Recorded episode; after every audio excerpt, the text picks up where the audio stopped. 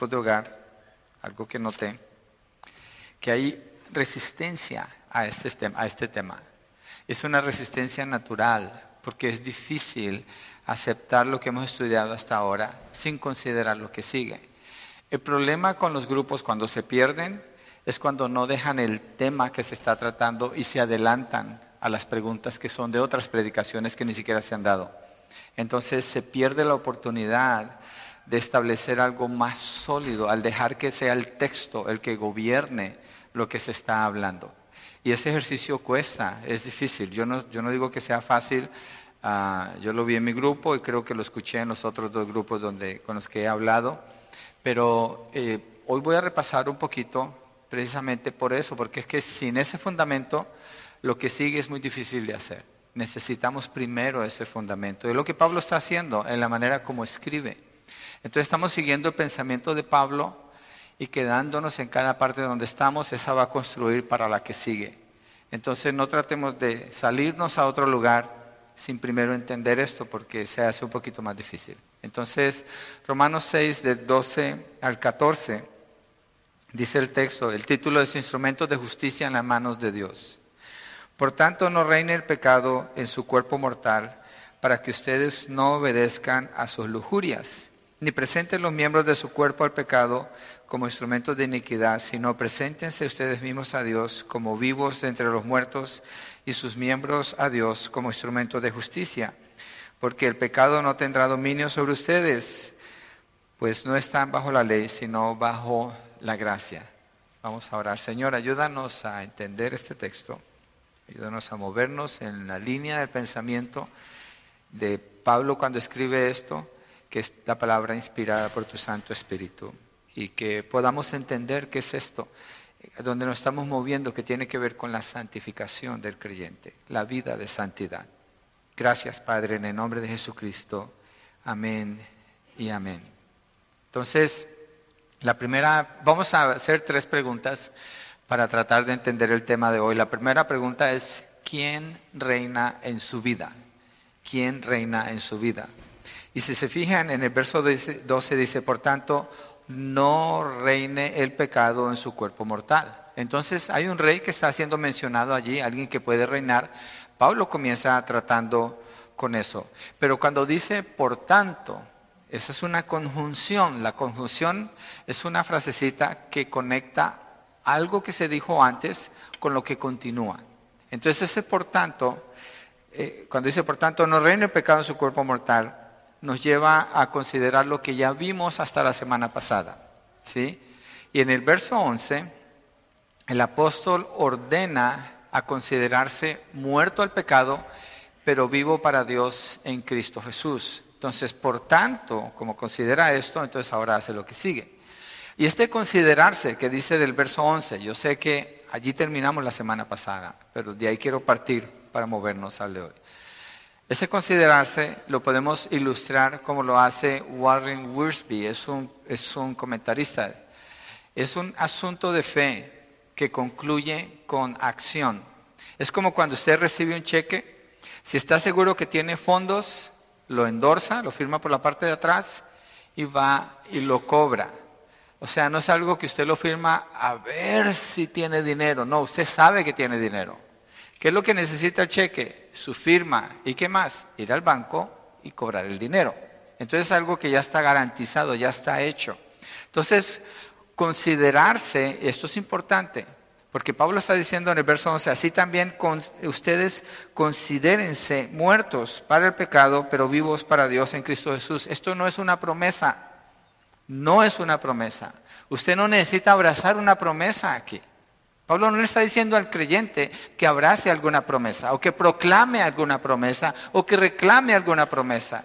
Pablo está hablando de algo que ya está hecho. Por eso dice, considérense, ya fue hecho. Entonces considérese así porque es algo que fue hecho. Entonces, eh, eh, porque se pueden considerar así, entonces pueden vivir sabiendo que el pecado no debe reinar en sus cuerpos. Entonces, Pablo hasta allí describe las cosas ya hechas, ¿sí? Y el mandamiento es considerarse.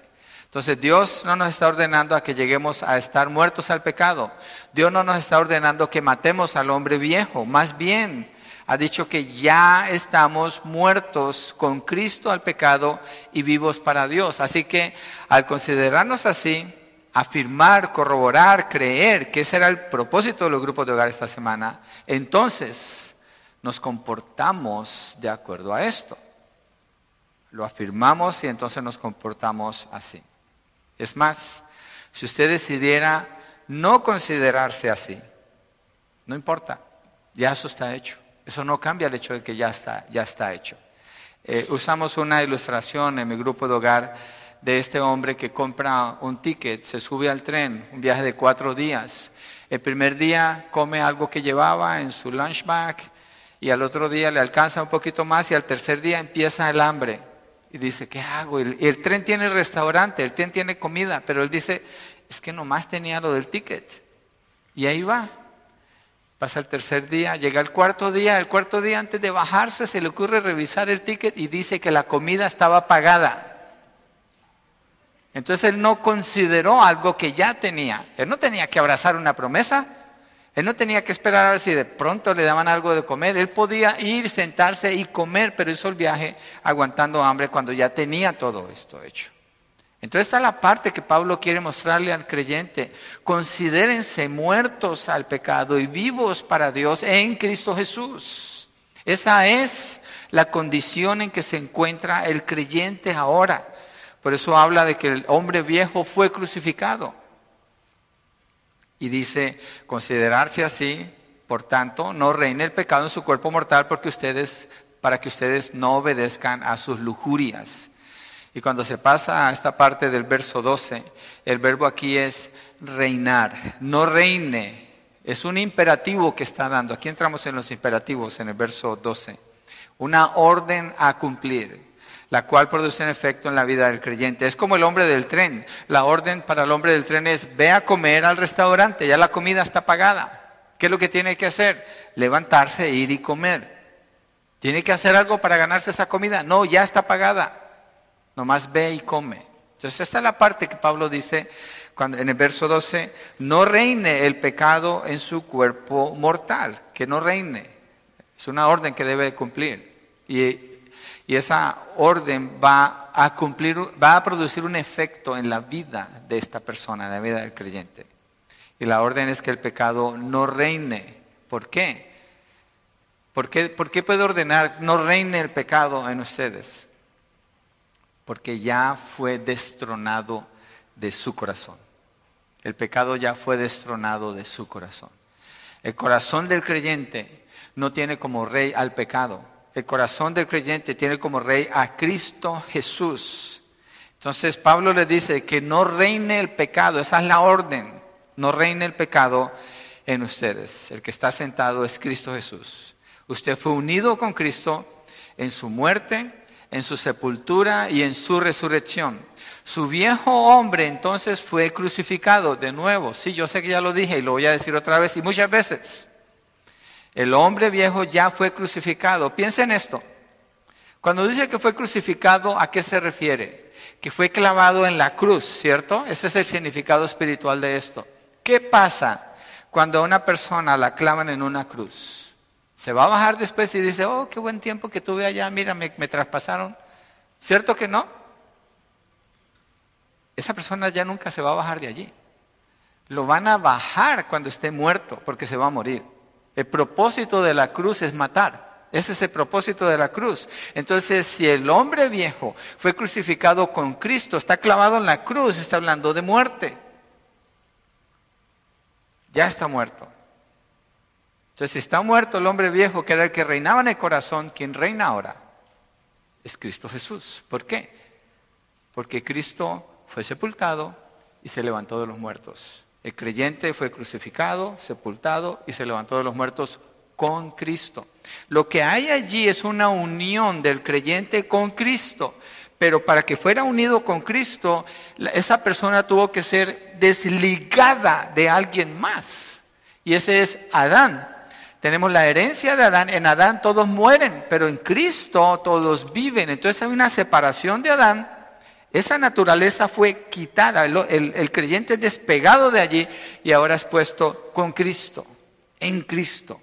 Por eso el hombre viejo ya no tiene autoridad, ya no tiene poder. Por eso el pecado, el cuerpo de pecado perdió su fuerza, perdió su capacidad de reinar. Y Pablo dice, ya no reine el pecado pues en ustedes, en su cuerpo mortal. Más bien obedezcan al Señor Jesucristo. Él es el rey que tiene derecho en el corazón. Entonces el, mandamiento, por tanto, no reine el pecado en su cuerpo mortal, para que ustedes no obedezcan a sus lujurias. Y va dándonos más detalles. La palabra lujurias, eh, creo que en Reina Valera del 60 dice concupiscencias pero nunca hablamos usando ese término, por eso yo uso Nueva Biblia de las Américas. Lujurias está hablando de codicia, deseo, lascivia. Lascivia es mirar con un deseo pecaminoso a otra persona. Un ejemplo de lujuria lo podemos encontrar en 1 de Timoteo 6.9. Vamos allí para que miremos una ilustración de lo que es la lujuria. Este nos vamos a relacionar fácil con ese. 1 de Timoteo 6.9. El texto dice, pero los que quieren, vamos, despacio para entender qué es esto de que no reine el pecado en sus cuerpos mortales, para que no obedezcan al pecado. Tiene que haber un deseo, tiene que haber algo que la persona quiere, que lo puede llevar a pecar. Y aquí vamos a ver esta ilustración, 1 Timoteo 6.9, pero los que quieren enriquecerse, hay un deseo personal, caen en tentación y lazo y muchos deseos necios. ¿Cuántos deseos? Muchos deseos necios y dañosos que hunden a los hombres en la ruina y en la perdición. En la ruina y en la perdición. Entonces, está el deseo de enriquecerse. ¿Qué dice la Biblia acerca de las riquezas? Busca primero el reino de Dios y su justicia perfecta. Todo lo demás vendrá por añadidura. Aquí está describiendo una persona que no está buscando el reino de Dios, sino que está buscando enriquecerse. Esta persona le interesa es trabajar y trabajar y trabajar y trabajar y trabajar y después de trabajar, trabajar un poco más y acumular, enriquecerse. No está buscando el reino de Dios. No está buscando el reino de Dios. Esas personas son tentadas y esto produce en, ellos muchos deseos y describe qué tipo de deseos son estos. Deseos necios. Deseos necios. La necedad, esa palabra necedad, la Biblia la usa ligada con la persona que no cree en Dios. Y resulta que el creyente, aunque el hombre viejo fue crucificado, pero el pecado está presente en su vida, y si no cuida su caminar con Dios puede terminar cediendo a esos deseos y pecando contra Dios. Entonces Pablo lo que está diciendo, esta ilustración nos deja ver eso. Primera de Pedro 1.14, mira lo que dice Pedro allí acerca de obedecer al Señor. Primera de Pedro 1.14. Como hijos obedientes, no se conformen a los deseos que antes tenían en su ignorancia. Otra vez aparece cuál palabra aquí, deseos. Como hijos obedientes, no se conformen a los deseos que antes tenían en su ignorancia. ¿La ignorancia de qué? De la verdad, porque no conocían la verdad. Entonces, no cedan a lo que antes deseaban. Y lo que antes deseaban era lo del mundo, lo que era pecaminoso. Mire Salmo 19, 13. Bueno, lo voy a mencionar para, para que no volteen tanto con sus Biblias porque lo voy a leer rápido. Salmo 19, 13 que el pecado de soberbia no se enseñoree de mí. Está pidiéndole a Dios, pecado de soberbia, pero es un hijo de Dios. Sí, es que puede pecar con eso. Salmo 119, verso 133, de ninguna, que ninguna iniquidad me domine. Aquí hay una necesidad del poder de Dios, de la dirección de Dios para no terminar pecando contra Dios. Pero es que ya están en el Señor, sí. ¿Tiene el pecado autoridad o poder sobre ellos? No, pero tiene la necesidad de depender de Dios y no quitar la mirada de Él. Porque en este cuerpo está presente el pecado. Está la parte no redimida de nosotros, del creyente. Y en este cuerpo es donde el hombre viejo antes reinaba entonces como que hay un, un, pie puesto allí y el creyente tiene que decir no a eso. Pero el creyente no está matando al hombre viejo. Si usted cree que usted tiene que matar al hombre viejo, usted está rechazando la gracia de Dios porque esto es posible por la gracia de Dios. Y así termina Pablo este texto que vamos a estudiar. Entonces el creyente se mueve según la gracia de Dios, con el poder de Dios identificado en Cristo Jesús, no peleando contra un hombre viejo, sino peleando contra el pecado que está presente en él, que no tiene autoridad ni tiene poder, pero puede dañarlo si cede a su engaño. Miren, números 33, 55 rápidamente dice, a menos que los eches de ti, no hay manera que prosperes. Dios le dice a Israel en la conquista de la tierra prometida, si no los echas no vas a prosperar. Si usted no echa de usted las áreas donde usted sabe que peca, las áreas donde sabe que está ofendiendo al Señor, si no las echa de usted, no puede vencer, no puede agradar a Dios. Bueno, sí puede vencer porque tiene el poder, pero no puede agradar a Dios hasta que haga, eso. Entonces el pecado es su enemigo. Y la orden que estamos encontrando aquí de parte de Pablo es, no reine el pecado en su cuerpo mortal. Quiere decir que el pecado por sí solo no puede reinar. Usted es el que le da ese lugar. Si usted peca, usted es el que le está dando lugar al pecado. Ah, Podemos poner el Apple TV. Olvidé, quería mostrar una ilustración. Valga la redundancia, mostrar una ilustración que preparé anoche de una clase que tomé hace un tiempito y quería mostrarles esto para para que miremos cómo funciona esto de, no dejar que reine en nosotros el pecado y para, ilustrar lo que es el, el, reinado de Jesucristo en el corazón y nuestros deseos, qué lugar ocupan nuestros deseos y cómo nuestros deseos pueden ser peligrosos si los dejamos que cobren un lugar de autoridad en nuestras vidas. Okay.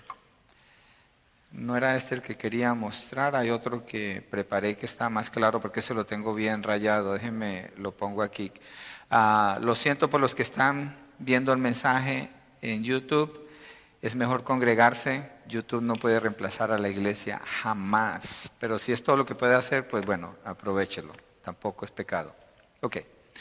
Esta ilustración aquí, voy a cambiar el color para poder mostrar un poquito mejor. Esta es una silla el propósito de esto es, esto es una silla, ¿ok? Entonces, esa silla representa el corazón. Estamos en el mes de el amor y la amistad, entonces ahora se dibujan corazones, ¿cierto? Entonces, ese representa el corazón, esa silla. Esta cruz representa al Señor Jesucristo. La silla es el trono de la persona, es lo que gobierna a la persona el que está sentado allí es Cristo. ¿Por qué? Porque el hombre, el hombre viejo fue crucificado, fue quitado de allí. Ya no tiene autoridad. El que tiene la autoridad, el que tiene el reinado es Cristo Jesús. Él es el, que está allí. Ok. Estas letras de acá, estos son los deseos. Porque miramos el texto de Primera de Timoteo, el que desea enriquecerse, es afligido y vienen muchos deseos necios, habla de deseos. Okay, entonces todos tenemos deseos y no todos los deseos necesariamente son pecaminosos. No, hay deseos que pueden ser buenos. Entonces, eh, digamos que un deseo, ah, un deseo es, mi esposa tiene que respetarme. De deseo se pasó a demanda. Resulta que ese deseo, digamos que es este, le salen patas y de repente empieza a caminar. Y camino al corazón hay una escalera, que es esta. Y ese deseo empieza a acercarse y a caminar y va creciendo el deseo. Se va haciendo un poquito más demandante. Y va creciendo el deseo un poco más. Va cobrando más prioridad en los pensamientos se habla más de esto, se queja de esto, lo anuncia, lo dice, prevalece. Puede ser ese deseo, puede ser cualquier deseo. Y se va acercando, va subiendo poco a poco. ¿Y a dónde quiere llegar ese deseo? Porque ya se tornó en algo pecaminoso. Quiere llegar a reinar. Ese es el proceso que sucede en el corazón. Pablo cuando dice que no reine el pecado en su cuerpo mortal, está hablando de esto. No permita que los deseos que usted tiene, aunque sean buenos, mire, le voy a dar una ilustración. La comida, ¿es malo comer? No, es una necesidad. Pero la comida se puede hacer una obsesión y moverse a lo que es la glotonería, es comer y comer, ya ni siquiera es comer sino tragar hasta que duele el estómago. Y perdone que use ese término pero se hace algo pecaminoso. Hay cosas que a usted le gustan que se pueden hacer algo pecaminoso. A mí me gusta mucho andar en bicicleta, pero tengo que tener mucho cuidado, porque se puede hacer tan pecaminoso que se llegue a ser un Dios y lo que hago ahora que es andar en bicicleta, comprar cosas para la bicicleta y no tener tiempos ni para descansar tal vez.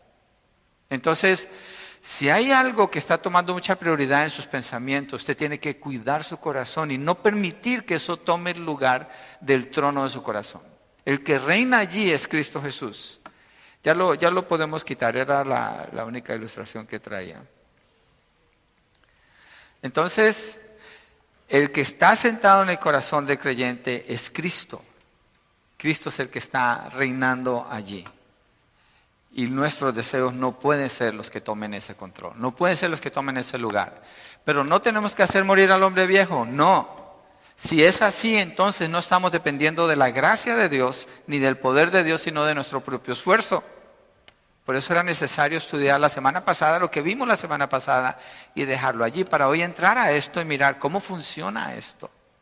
¿En base a qué puedo pelear esta pelea que tengo que pelear con la batalla con el pecado?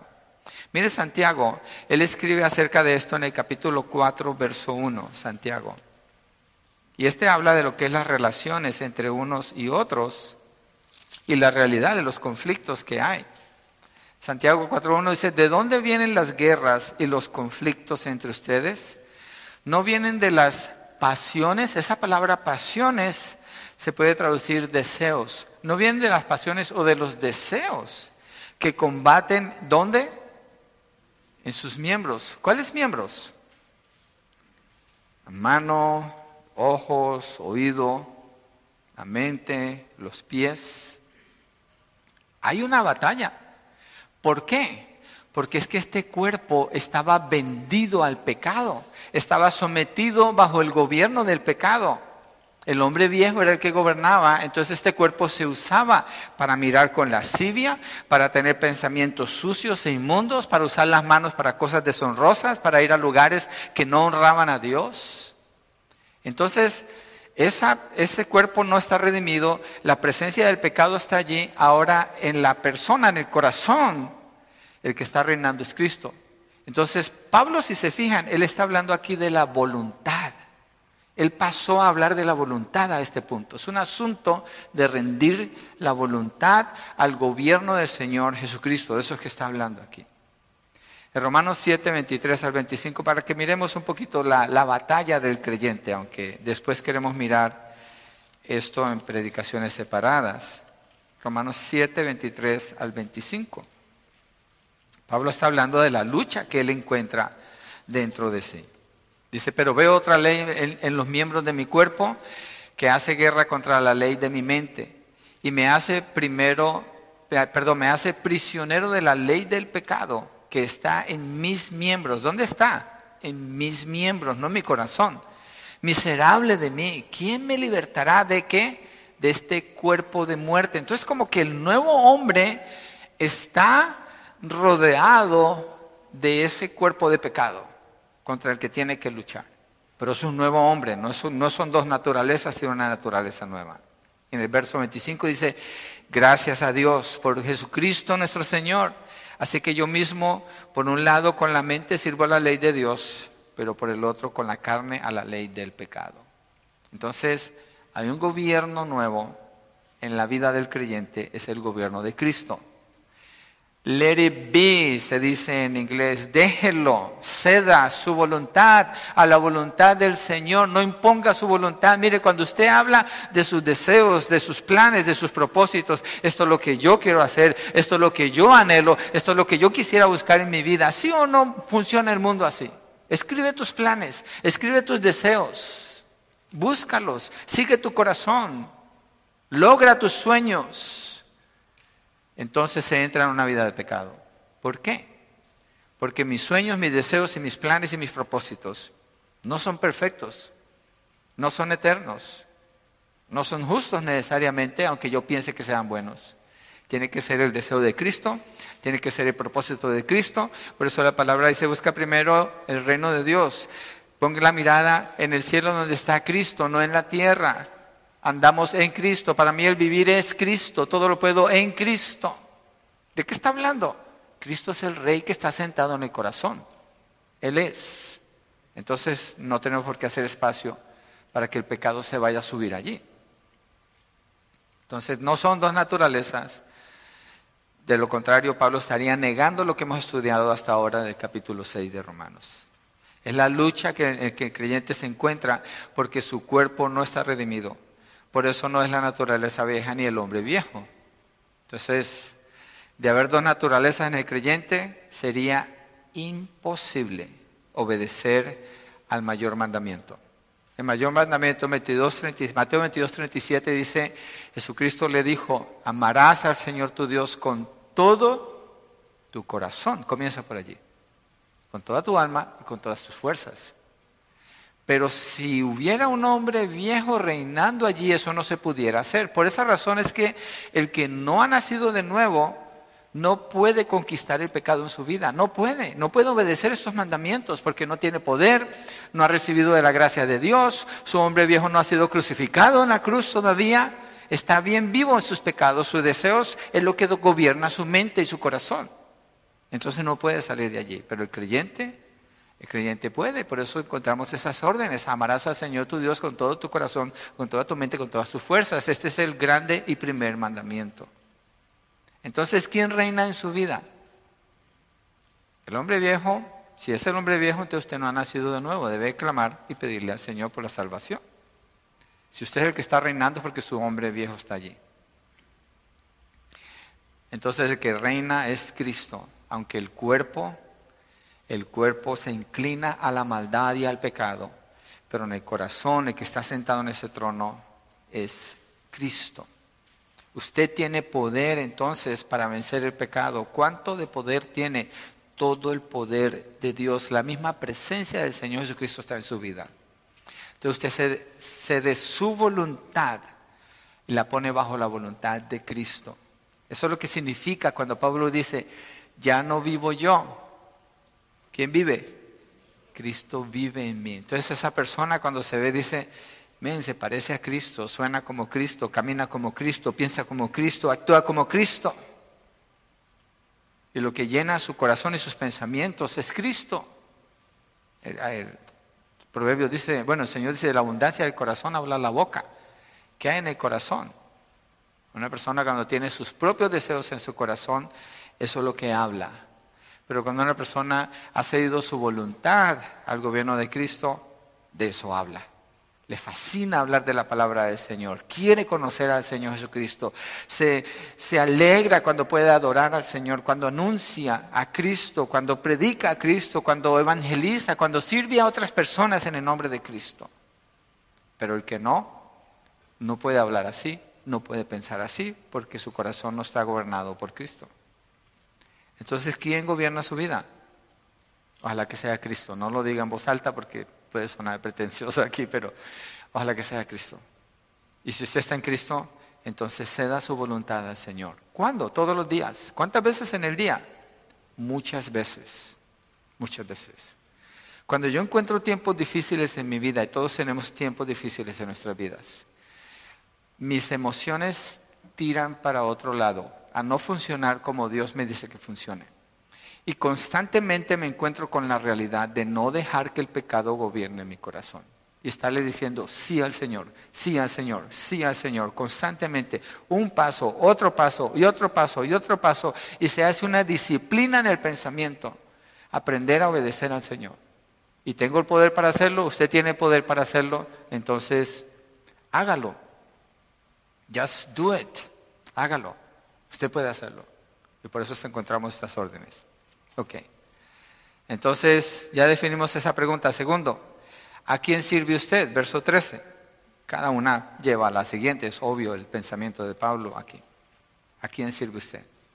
Este es otro imperativo el que vamos a encontrar aquí, otra orden que gobierna la vida del creyente verdadero. Dice el verso 13 de Romanos 6. Ni presenten los miembros de su cuerpo al pecado como instrumentos de iniquidad. Más preciso todavía aquí. Y cuando dice instrumentos de iniquidad, esa palabra se puede traducir como herramientas o armas y en este contexto parece que Pablo se está refiriendo a los miembros del cuerpo como armas, porque estamos hablando de una batalla. Hay una batalla que el creyente tiene que pelear con el pecado. Juan Calvino escribe así en su comentario al libro de Romanos.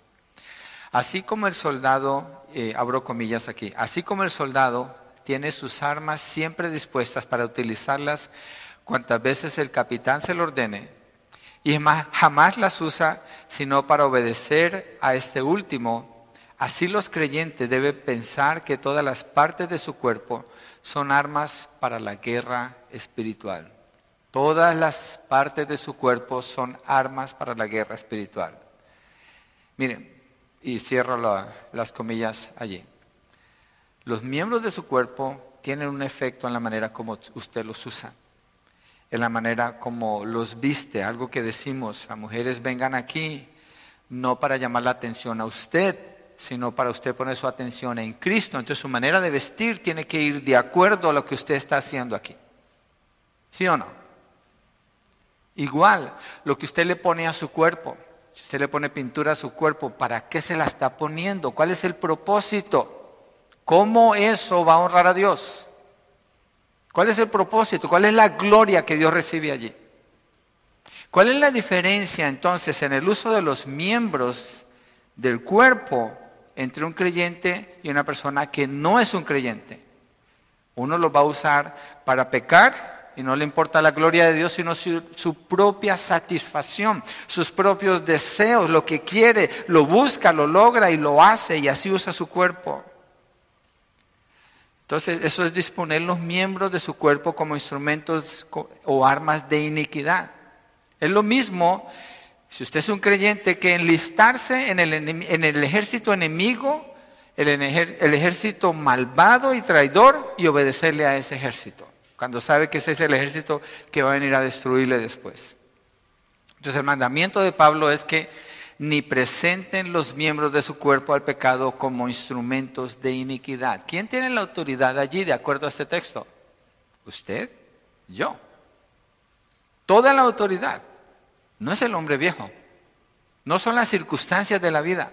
No son las presiones por las que usted pueda pasar. No es su condición mental. Dice que usted, usted no presente los miembros de su cuerpo al pecado como instrumentos de iniquidad. La orden entonces tiene sentido. Tiene mucho sentido porque el hombre viejo fue crucificado para que nuestro cuerpo de pecado sea destruido. No tiene poder, no tiene autoridad, aunque el pecado está ahí presente. Entonces usted toma una decisión, ¿qué hace? Yo me tengo que decir muchas veces en algunas comidas de las cuales debo cuidarme, porque sé que si lo hago estaré usando mi boca como un instrumento de iniquidad en el sentido que estaré acortando mis años.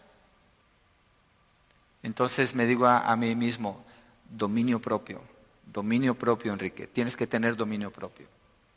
¿Siempre lo logro? No, muchas veces caigo, pero me tengo que estar recordando dominio propio. ¿Por qué? Porque no debo usar los miembros de mi cuerpo como instrumentos de iniquidad. Hay una consecuencia que lo que usted hace va a tener alrededor suyo, es inevitable. Entonces dice que que no deje eso, porque el hombre viejo fue crucificado pegándonos con lo anterior, a fin de que ya no seamos esclavos del pecado. ¿Por qué dice esclavo del pecado?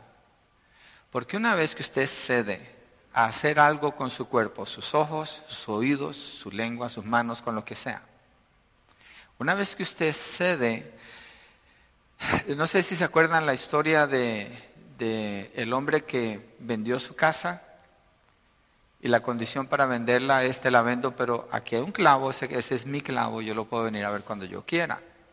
Entonces el otro compra la casa y dice, está bien, quédate con tu clavo, después se aparece, toca la puerta, siempre quiere venir a ver su clavo hasta que finalmente se queda, se dueña de toda la casa. Así es, si usted una vez cede y no trata de inmediato con eso, cuando usted pecó, usted dejó ese clavo allí. ¿Para que entre quién? El enemigo. Y el pecado se va haciendo más grande más fuerte más fuerte, se le va haciendo más difícil, porque aquí dice, para que no sean esclavos del pecado. Ahí es donde la gente cae en vicios de drogas, cae en vicios de alcohol, en vicios de pornografía, cae en todo tipo de vicios y se empiezan a ser esclavos del pecado. Su cuerpo, sus miembros empiezan a servir para como instrumentos de muerte, no de vida y arrastra a todos los que tiene alrededor, los, azota, los golpea, los daña, los menosprecia, los manipula, los usa, porque el deseo del corazón se empieza a querer sentar en el corazón y a dominar lo que la persona hace. Pablo dice, no, no haga eso. No entregue los miembros de su cuerpo para el pecado como instrumentos de maldad. No lo haga. Es su voluntad. Usted tiene el poder para hacerlo. Si no, no estuviera este mandamiento aquí, no estuviera esto. Mire, lo que Pablo está enseñando aquí, porque aquí nos estamos moviendo de la obra de Cristo, capítulo 1 hasta el 5 de, de, Romanos, como que Pablo nos llevó a la cima y allí nos está mostrando la cima, es así donde usted mira desde allá todo lo que Dios ha hecho y dice, este es el panorama, esta es la ruta que debo de seguir. Usted desde allí puede ver y puede actuar y puede obrar. Tiene todo ese poder, tiene toda la gracia del Señor a su favor, pero necesita ceder su voluntad en la dirección que la palabra del Señor le indica para que sus miembros entonces los esté usando para la voluntad del Señor, para la gloria y la honra de Él, no para satisfacer sus propios deseos. Y eso le puede ayudar a contestar muchas preguntas de cosas que usted quiere hacer en su vida. Usted dice, pero es que no sé cuál es la voluntad del Señor. Pregúntese, ¿honra esto a Dios? O me satisface a mí nada más? ¿Cuál es el precio que tengo que pagar por hacer esto?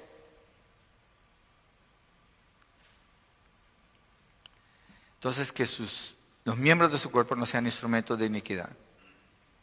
El creyente entonces no hace lo que su cuerpo le pide que haga.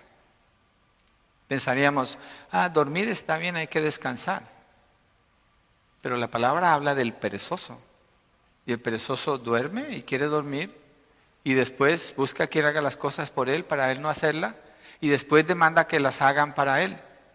¿Qué nos enseña el gobierno, por ejemplo, con el welfare? No tienes que trabajar, tú ve y reclama tu cheque. No tienes que trabajar. ¿Qué pasa con esas personas? Ceden a ese tipo de pensamiento y son bien demandantes. ¿Dónde está mi cheque? Y yo quiero mi cheque. ¿Y por qué no me dan más de mi cheque? Y no trabajan. Entran en un ambiente sin dignidad, pecaminoso, abusando de un sistema cuando no necesitan de eso. Se hacen más pecaminosos. Sus cuerpos, sus miembros entonces lo empiezan a usar para la iniquidad. ¿Qué hacen? Satisfacerse a sí mismos a costa de otros.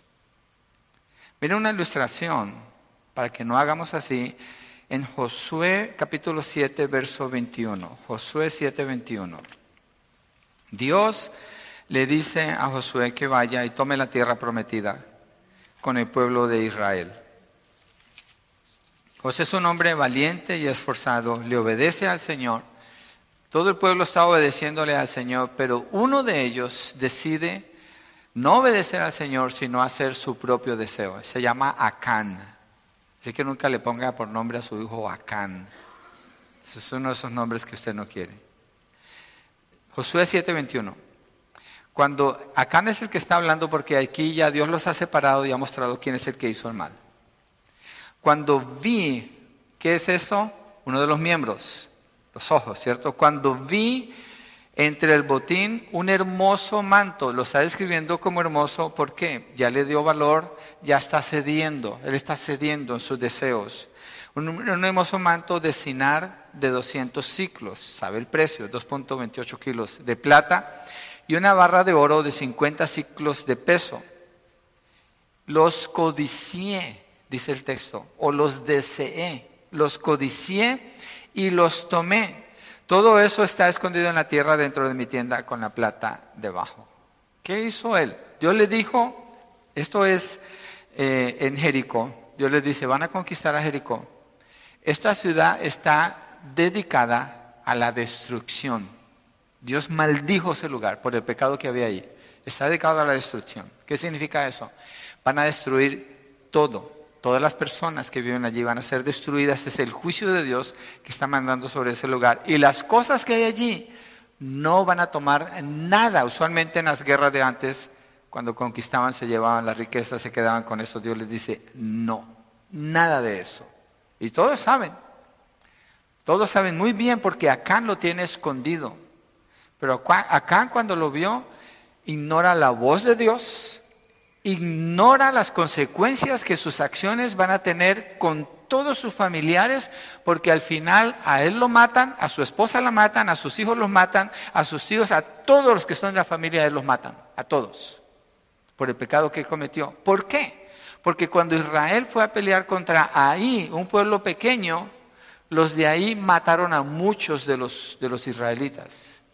Entonces murió más gente, sufrieron más familias y la nación está siendo humillada. ¿Por qué? Por el pecado de Acán. ¿Qué es lo que Acán hizo? Deseó tener algo, no dentro del propósito de Dios, sino dentro de su propio propósito, su propio deseo. Lo codició, lo hizo y lo escondió.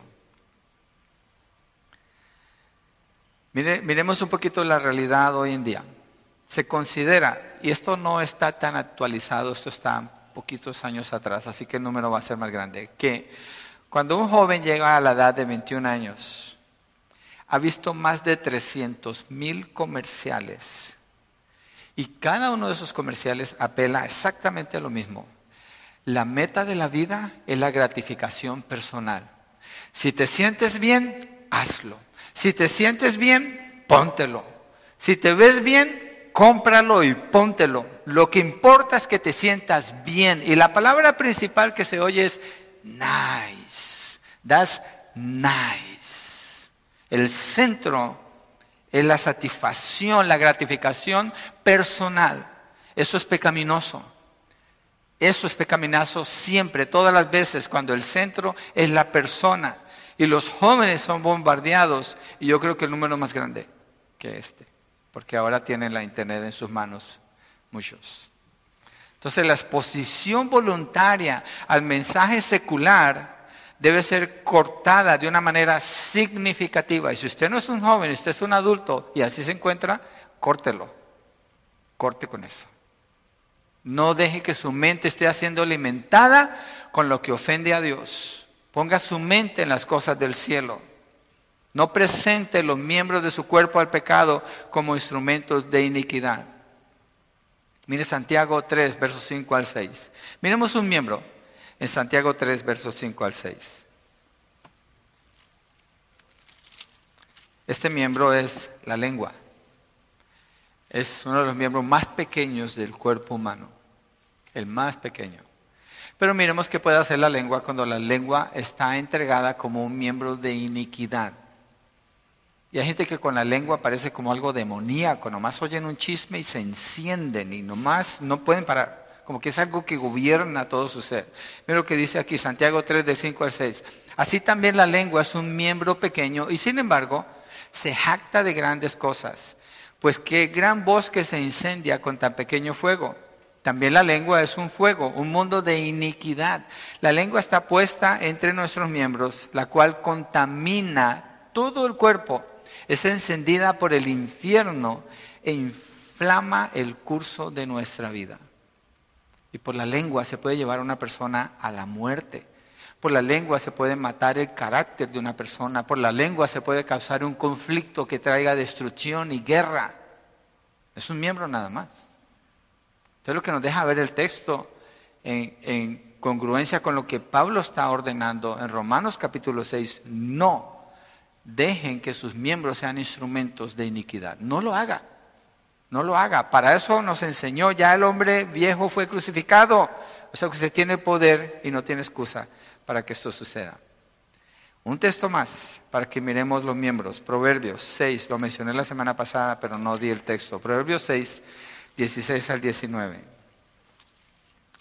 Y esto es llamado, en la Nueva Biblia de las Américas le pusieron el título de las siete abominaciones. Y fíjese de lo que está hablando. Antes de entrar allí, ¿qué es lo que más exalta el mundo hoy en día? Si no es los miembros del cuerpo.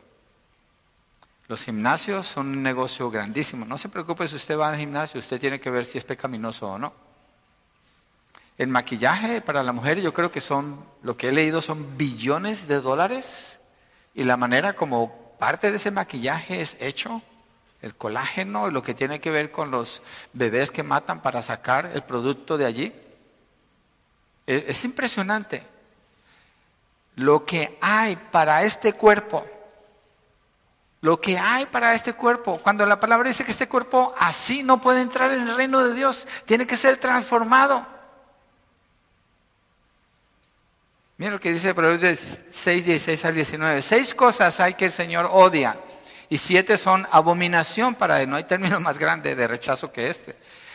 Verso 17. Ojos soberbios, comenta con los ojos. Lengua mentirosa. Manos que derraman sangre inocente. Un corazón que trama planes perversos. Ya esto es un corazón que está muy cedido a la maldad. Pies que corren rápidamente hacia el mal un testigo falso que dice mentiras, otra vez la lengua, y el que siembra discordia entre hermanos. Esto es abominación para Dios. Y Pablo dice, por tanto no reine el pecado en su cuerpo mortal para que ustedes no obedezcan a sus lujurias, ni presenten los miembros de su cuerpo al pecado como instrumentos de iniquidad. No, por todas partes no. Y esto nada más es una muestra pequeña de lo que la Biblia habla acerca del mal uso de los miembros del cuerpo. Pero movámonos ahora a la parte positiva, porque tiene una parte positiva, ahí en el verso 13 de Romanos 6. Dice, si no, preséntense ustedes mismos a Dios como vivos de entre los muertos y sus miembros a Dios como instrumentos de justicia. Mire el texto, mire fácil el texto, preséntense ustedes mismos Pablo está diciendo, traten a ver si se pueden presentar. No, está diciendo, preséntense. Es decir, usted tiene el poder en su voluntad de ir y hacerlo así, en lugar de presentarse frente al pecado. Y mire lo, que las palabras indican aquí. Presentar sus cuerpos ante el pecado es una adoración, es un acto de adoración. Cuando usted estudia lo que significa la adoración, la adoración es un acto que se hace con un postramiento total en el suelo delante de Dios. Muy común en el Antiguo Testamento, en parte del Nuevo Testamento, ver la adoración así. ¿Qué pasa allí? Todos los miembros del cuerpo son dejados tirados en el piso como un símbolo de rendimiento total y absoluto ante una autoridad, ante alguien. En este caso debe ser a Dios, pero si los miembros son usados mal, entonces se está haciendo eso frente al pecado. ¿Sí? Se le está sirviendo al diablo, al mundo, y esa persona es un enemigo de Dios. El que se hace amigo del mundo se constituye enemigo de Dios. Y aquí Pablo da el otro lado. Preséntense ustedes mismos a Dios como vivos de entre los muertos, muertos y sus miembros a Dios como instrumento de justicia. Los pensamientos, los ojos, el corazón, las emociones, todo delante de Dios como instrumento de justicia. Este es un imperativo, es una orden. Es el momento de tomar una acción definitiva. Comenzó a hacerlos cuando Dios les salvó entonces igual sígalo haciendo toda su vida. Esta es la acción que toma el creyente. Cuando hablo de la, cuando el Señor me salvó, yo era un ateo, yo no sabía qué, decía la Biblia. Un ateo es algo ridículo, pero yo era uno de esos. El caso es que cuando el Señor me salva, me hace una nueva persona. El hombre viejo lo clavó allá en la cruz, ahí se quedó, y se despertó un sentido muy nuevo y vivo de creerle la palabra de Dios. Era un hambre, un hambre por la palabra. Es un hambre, eso, y eso es una dedicación a querer conocer al Señor. A mucha gente nueva en, en la fe así le sucede. Pero cuando yo cuento mi testimonio, le digo, mira, eso fue hace 31 años atrás y sigo teniendo la misma hambre, el mismo deseo porque no fue una experiencia emocional. La salvación no, es una, no viene de una experiencia, no es experiencial. La salvación es una obra poderosa, milagrosa que Dios hace en la persona, la transforma completamente y la pone en un plano completamente nuevo. Esa es la vida de esa persona. No porque experimentó eso, es que esa es la vida de esa persona. No porque allí se sentía muy bonito, es que es la vida de esa persona. ¿Cuándo? Siempre. Para eso vive. Para eso vive. Y ese hambre y sed de justicia, el Señor Jesucristo lo describe en Mateo 5, esa es la manera como funciona el corazón de una persona que nació de nuevo. Entonces Pablo dice, hagan eso. Dediquen los miembros de su cuerpo, usted tiene el poder. Entonces su voluntad la rinde al Señor, porque tiene el poder para hacerlo, porque ha sido quitado de Adán y puesto en Cristo. Entonces ahora en Cristo puede presentarse mejor a Dios en lugar de presentarse al pecado. Y cuando ha fallado, cuando fallamos en eso, correr con el Señor, pedirle perdón, buscar ayuda entre los hermanos, buscar oración, buscar en la palabra cómo fortalecernos para seguir obedeciendo al Señor, hacer ese acto de adoración. ¿Cuándo adoramos al Señor? ¿Cuando cantamos los cantos aquí el domingo? Hay lugares donde se dice esa es la adoración o el ministerio de adoración es falso. Ese no es el ministerio de adoración, es el ministerio de la música. Ese no es el ministerio de adoración. La adoración, eso es parte de la adoración, pero usted al estar sentado aquí escuchando la palabra de Dios es un acto de adoración. Y lo extiende aún más cuando usted se va a su casa y no ignora el mensaje y lo borra de su mente, se ocupa en todo lo demás y, como que no hubiera pasado nada, sino que medita en ese mensaje, busca la manera, cómo me acoplo a lo que Dios nos mostró en la palabra a través de esa persona que predicó hoy. Entonces vive buscando cómo adorar a Dios. Presenta a los miembros de su cuerpo no al pecado, sino a Dios. Es un acto de adoración. Y lo hace en la lectura de la palabra, es un acto de adoración. La oración es un acto de adoración. Los cantos que cantamos es un acto de adoración solamente, solamente, si usted tiene la intención de lo que está diciendo, hacerlo como una declaración de verdad delante de Dios. De lo contrario, pues todo el mundo puede cantar, todo el mundo puede tocar un instrumento. ¿Qué diferencia hay? Pero lo hacemos un acto de adoración cuando está dedicado a Dios intencionalmente. Rendimos todos los miembros del cuerpo, los ofrecemos a Dios como instrumentos o armas de justicia. Entonces el asunto principal es ceder su cuerpo, todo su ser para el servicio de Dios, ceder su voluntad para ser como armas en las manos de Dios, útiles en las manos de Dios, instrumentos en las manos del Redentor. Mira lo que declara Pablo en 1 Corintios 9:27. Está ahí cerquita de Romanos, es el libro siguiente. Primera de Corintios 9, 27. Dice, sino que golpeo mi cuerpo y lo hago mi esclavo, no sea que habiendo predicado a otros yo mismo sea descalificado. Entonces, ¿su cuerpo es su esclavo o usted le sirve a su cuerpo? Su cuerpo quiere pecar. En su cuerpo está presente el pecado. Y usted tiene que hacer la elección. No ceda los miembros de su cuerpo al pecado. No lo ceda. Pablo dice que hago mi cuerpo un esclavo, golpeo mi cuerpo. No vaya a ir a su casa a agarrar un garrote ahora y a golpearse. Eh, Martín Lutero hacía eso mucho, porque él pensaba que con eso podía afligir el pecado en él.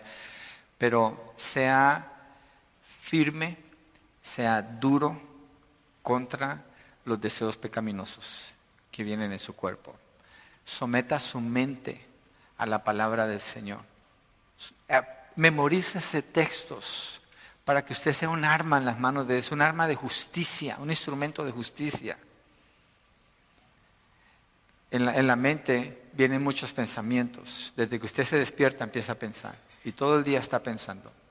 La mente de todos nosotros funciona así.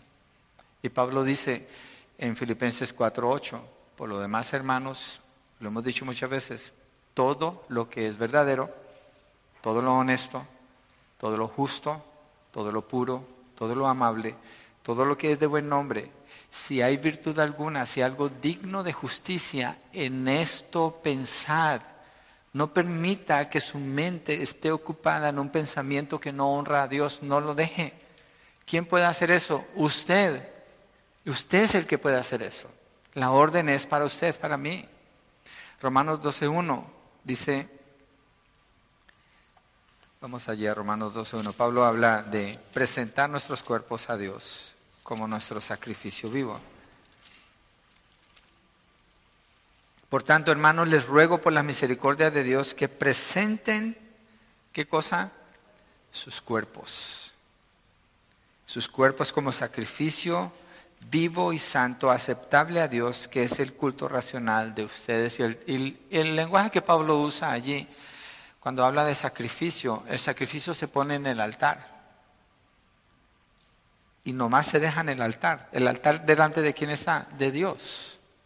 Sacrificio allí está. Entonces, lo que está diciendo, vive así, como que eres un sacrificio vivo. Entonces, ¿por qué te vas a salir del altar? Si tu vida es para adorar a Dios, entonces ofreces todos los miembros de tu cuerpo y usted revisa qué estoy haciendo con mi vida, qué hago con mis pensamientos. Cuando prendo el televisor y quiero ver una película y resulta que la película muestra, muestran algo que es impureza sexual. Al principio, ¿usted qué hace? Pues apaga el televisor. Yo imagino que es lo que todos, todos ustedes hacen, ¿cierto? Apaga el televisor. ¿Para qué quiere ver eso? ¿Para qué? Va, va a ofrecer sus miembros como instrumentos de iniquidad. No, nomás lo apaga y ya, ahí se acabó. cuando empieza la película empiezan a maldecir y a maldecir, pues apaga el televisor.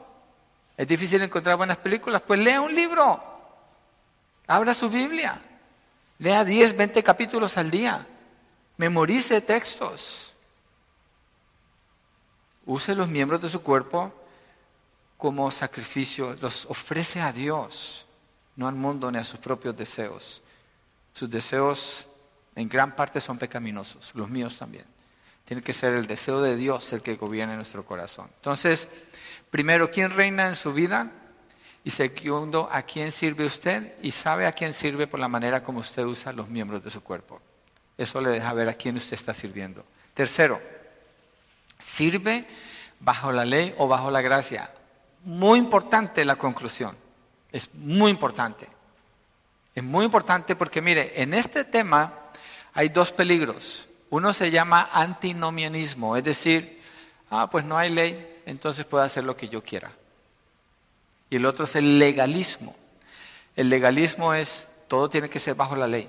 Tiene que ser la ley, solamente la ley y bajo la ley. Si no hay la ley, entonces no. La Biblia dice que no estamos bajo la ley. Y tampoco dice que ignoremos la ley porque hay una ley moral que nos gobierna. Entonces no estamos en ninguno de esos dos extremos, pero necesitamos entender que es bajo la gracia que esto es posible. Entonces, verso 14. Porque el pecado no tendrá dominio sobre ustedes. Vamos hasta allí. ¿Qué está diciendo Pablo? ¿Un mandamiento? No, ¿cierto? Nomás está, está presentando un hecho, una realidad. Porque el pecado no tendrá dominio sobre ustedes. Guess what? El pecado no puede dominarle a usted. El pecado no tiene autoridad sobre usted. El pecado no tiene poder sobre usted. Entonces Pablo dice, el pecado no tendrá dominio sobre ustedes. Ese no es un mandato, sino una afirmación contundente. Es una garantía de la victoria que se va a lograr, no la que ya se logró. ¿Cómo? Con Cristo Jesús. Ahora usted vive así. No hay batalla que el creyente pierda. Miren, todos los mandamientos que están en la Biblia, quedémonos con el Nuevo Testamento. Todos usted los puede cumplir. Todos, sin excepción. Todos. No estoy exagerando porque están allí para ser cumplidos. Esa es la verdad. Ahora, cuando usted y yo no lo hacemos, no es porque no tuvimos el poder, no es porque no tuvimos la ayuda, no es porque no tuvimos la opción, es porque nos rebelamos contra Dios y le dijimos a Él, ¿sabes qué? Yo sé mejor que tú, yo lo voy a hacer de esta manera. Eso es lo que es el pecado. Cada vez que pecamos es una actitud tan arrogante, tan horrible, es abominable pecar. Por eso el creyente cuando peca no se puede gozar en eso, no puede prosperar porque no tiene el poder para hacerlo. Lo vimos la semana pasada. Le va a doler profundo en su corazón haberlo hecho y corre con el Señor. Le dice, Señor, perdóname porque yo sé que no tengo excusa. Y ese es un problema serio a veces en la confesión de los pecados. Es que me hicieron enojar. Es que estaba teniendo tantos problemas. Es que la situación era tan difícil que entonces tuve que dejar al Señor. Hoy cantamos un canto nuevo. ¿Lo voy a adorar cuando todo está bien y cuando no está bien entonces lo voy a abandonar? Sacado del libro de Job, que nos costó un poquito de trabajo seguirlo porque era nuevo, pero es un canto precioso si usted prestó atención a la letra. Entonces no hay batalla que el creyente pierda por no tener el poder para vencer. Cuando pierde es porque decide desobedecer, se dio su voluntad a algo que no era agradable a Dios. Se dio su voluntad erróneamente a un tirano que ya fue derrotado. Pero usted lo levanta y lo pone ahí como si fuera rey, o yo. Es decir, el pecado. Pero Pablo afirma, porque el pecado no tendrá dominio sobre ustedes. Enseguida da la razón por la que esto es verdad y es posible y habla de la ley y de la gracia. Y dice, pues no están, allí mismo en Romanos 6, no están bajo la ley, sino bajo la gracia. ¿Bajo qué no estamos? Absolutamente no estamos bajo la ley. ¿Bajo qué estamos? Bajo la gracia. Esto es posible por la gracia. ¿Por qué? Porque si tomamos los mandamientos de la ley y los ponemos enfrente de nosotros, voy a cumplir este, voy a hacer este, voy a hacer este, voy a hacer este, voy a hacer este, la ley no me puede liberar del pecado, no tiene ese poder. ¿Qué hace la ley? Expone el pecado, me muestra mi maldad y me condena y me mata, pero no me libera. La gracia tiene que ver con la obra de Cristo Jesús en la cruz del Calvario es allí donde está la libertad, es allí donde está el poder. No están bajo la ley, sino bajo la gracia. El que está bajo la ley es un maldito, pues maldito el que no cumple con todos los puntos de la ley, dice el libro, de Gálatas. Y también Gálatas 3, 13 al 14 dice, Cristo nos redimió de la maldición de la ley, habiéndose hecho maldición por nosotros, porque Cristo está maldito todo el que cuelga de un madero. Si usted está bajo la ley, entonces prepárase para la cruz para morir allí. Eso es lo que le espera porque solamente le condena y le hace un maldito. Pero si está bajo la gracia, usted fue liberado de la ley. Ya no vivimos bajo la ley. Entonces la ley expone al pecado, lo reprende y lo condena, pero no puede quitarle su poder. Por eso el creyente ya no está bajo la condenación de la ley de Dios, sino que está bajo el poder redentor de la gracia de Dios. Mire Gálatas 3, 23 al 27. Ahí después de Romanos no está muy lejos, lo va a encontrar. Pasa a Corintios y llega a Gálatas 3, 23 al 27. Mire, antes de venir la fe, estábamos encerrados bajo la ley, confinados para la fe que había de ser revelada. Es lo que nos esperaba. Verso 24. De manera que la ley ha venido a ser nuestro guía para conducirnos a Cristo, a fin de que seamos justificados por la fe. Es un guía, nos lleva de la mano allá. Pero ahora que ha venido la fe, ya no estamos bajo el guía, que es la ley, pues todos ustedes son hijos de Dios mediante la fe en Cristo Jesús. No dice que mediante la ley sino mediante la fe. Verso 27, porque todos los que fueron bautizados en Cristo, de Cristo se han revestido. Entonces la ley la utilizamos para evangelizar y para ayudar a ver el pecado. La ley nos ayuda a ver el pecado y nos muestra que estamos condenados. ¿Nos puede liberar del pecado? No, la ley no puede hacer nada por nosotros. Nos puede condenar, nos puede mostrar, es todo lo que puede hacer. Entonces es un, es un ayo o un guía. Si usted tiene Reina Valera, dice que es un ayo o es un, un ayo, creo que es la palabra que usa. El propósito de eso es llevarle, guiarle a un lugar. Y de allí usted necesita entonces la gracia de Dios. Esa es la que tiene el poder para matar el pecado, matar la muerte y darle vida eterna en Cristo Jesús. Entonces dice, por eso fueron bautizados en Cristo, de Cristo se han revestido. El pecado ya no tiene dominio sobre el creyente porque ya no está bajo la ley. Pablo viene hablando de eso desde antes y aquí está magistralmente poniéndolo en este lugar. Está bajo la gracia. Para estar bajo la gracia, ¿Qué hizo usted para poder estar bajo la gracia? ¿Cumplió con la ley? Nadie puede. ¿Qué hizo? Creer. No hizo nada. Usted no hizo nada. Usted no hizo nada. Cristo hizo todo. Para que usted esté bajo la gracia. Entonces ahora, como ahí está, se considera muerto al pecado, pero vivo para Dios en Cristo Jesús. Es decir, que usted está completamente libre si usted está en Cristo. Usted tiene plena y absoluta libertad para vencer el pecado y escoger servir a Dios. Esa es la realidad del creyente. Esa es la vida del creyente. Que lo hagamos es otra cosa, pero esa es la realidad del creyente. Entonces eso lo tenemos que tener en mente. Mira, ya, casi vamos a cerrar. William Tyndall en 1526 escribió un comentario al, al, libro de los romanos y en la introducción, en el prólogo, escribe lo siguiente. Si no sabe, William Tyndall fue el que tradujo la Biblia al inglés en Inglaterra y a él lo mataron por haber escrito la Biblia en ese idioma. ¿sí? Y él oró antes de morir, Señor, abre los ojos del rey. Bueno, un poquito de historia. Entonces, él escribió esto.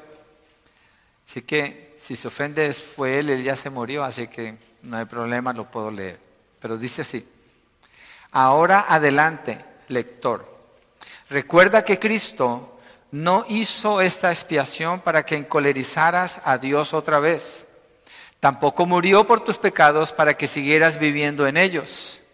Ni te limpió para que volvieras como un cerdo a tu antiguo charco otra vez, sino para que fueses una nueva criatura y vivieses una vida nueva según la voluntad de Dios y no la de la carne. Esa es una buena descripción de una nueva criatura.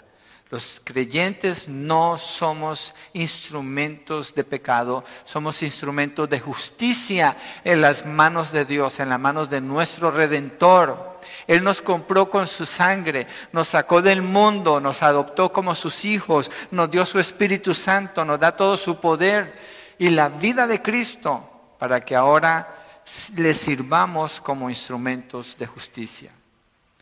Entonces, Voy a repasar las tres preguntas y cerramos con una oración. ¿Quién reina en su vida? No es el hombre viejo si usted está en Cristo. Y si no, pues es el pecado. ¿A quién sirve usted? ¿Al pecado o a Dios? ¿Y cómo usa los miembros de su cuerpo? Y tercero, ¿sirve bajo la ley o sirve bajo la gracia? Servimos bajo la gracia. Somos de Cristo y estos cuerpos han sido redimidos para dedicarlos al servicio del Señor. Todo el cuerpo, todo lo que hacemos, todo. Vamos a orar, ¿por qué no nos ponemos de pie y cerramos con una oración?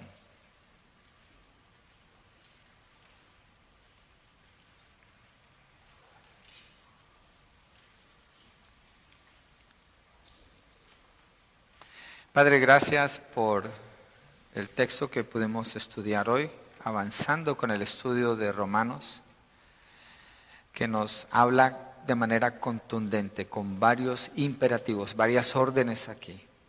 No dejar que el pecado reine sobre nuestros cuerpos mortales, porque Cristo es el que está sentado en el corazón, en la silla de nuestro corazón, el que se sentó es Cristo cuando nos dio salvación. Y ahí se sentó para gobernar nuestras vidas pero debemos ceder voluntariamente a su gobierno, acceder a lo que Él dice, conocer lo que Él dice y proponer nuestra mente y todo nuestro cuerpo al servicio, ofreciendo nuestros cuerpos y nuestros miembros como instrumentos para el bien, instrumentos de justicia, no de maldad, porque no somos del mundo, no somos de Satanás.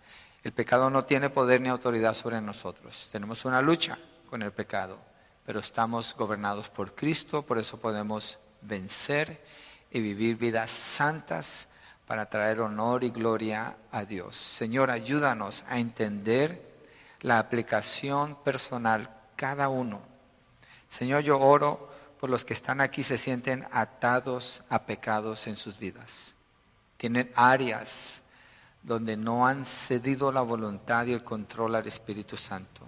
Ruego que les ayudes, que les fortalezcas en la fe que les has dado, que los afirmes en la obra que ya fue hecha a su favor para entender que no son esclavos del pecado.